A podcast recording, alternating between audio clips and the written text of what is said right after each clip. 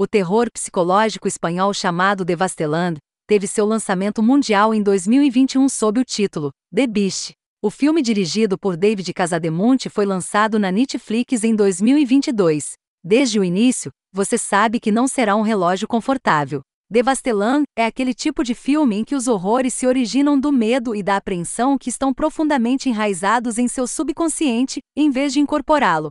Você não pode deixar de admirar o design de produção, que contribui para a atmosfera sombria e sombria e cria um mundo desprovido de cores ou brilho. O cenário de uma terra estéril e uma casa em ruínas deixa você inquieto e inquieto. Quando digo que a casa estava em ruínas, não quero dizer que estava em má forma arquitetônica. A casa era totalmente funcional, mas dava aquela sensação podre e decadente.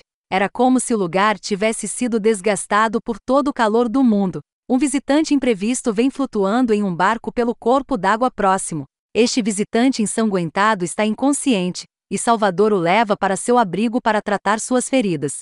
Seu corpo se curou rapidamente, mas sua mente ainda estava marcada, e ele havia perdido completamente a vontade de viver. Ele atira em si mesmo, e Salvador se sente moralmente obrigado a ir buscar sua família e dar a notícia. Lúcia e Diego são deixados à própria sorte. Eles acreditam que Salvador estará de volta em alguns dias, mas as coisas não saem como eles planejaram. Devastelã é uma queima lenta e o diretor, David Casademonte, quer que sintamos a transição onde uma mulher que sempre teve uma atitude indiferente, mesmo que fosse apenas nas segundas, começa a ficar cada vez mais perturbada internamente a cada dia que passa. A espera leva a melhor sobre ela. Diego vê essa mudança acontecendo. Ele acredita em sua mãe, mas, no fundo, sabe que ela está se tornando sua própria inimiga. As vulnerabilidades de sua mãe o levam a um estado de dilema. Num momento seu bom senso prevalece, mas no outro a sua prudência é varrida pelo carinho e amor que tem pela mãe. A fera que a família viu era na verdade uma personificação do medo e da ansiedade que o indivíduo tinha. Diego nunca viu na largada porque não cedeu à ansiedade, enquanto Lúcia sim, por Salvador não ter retornado a tempo. Mas lentamente Diego também começou a sentir a presença de uma criatura sobrenatural, apenas porque acreditava em sua mãe.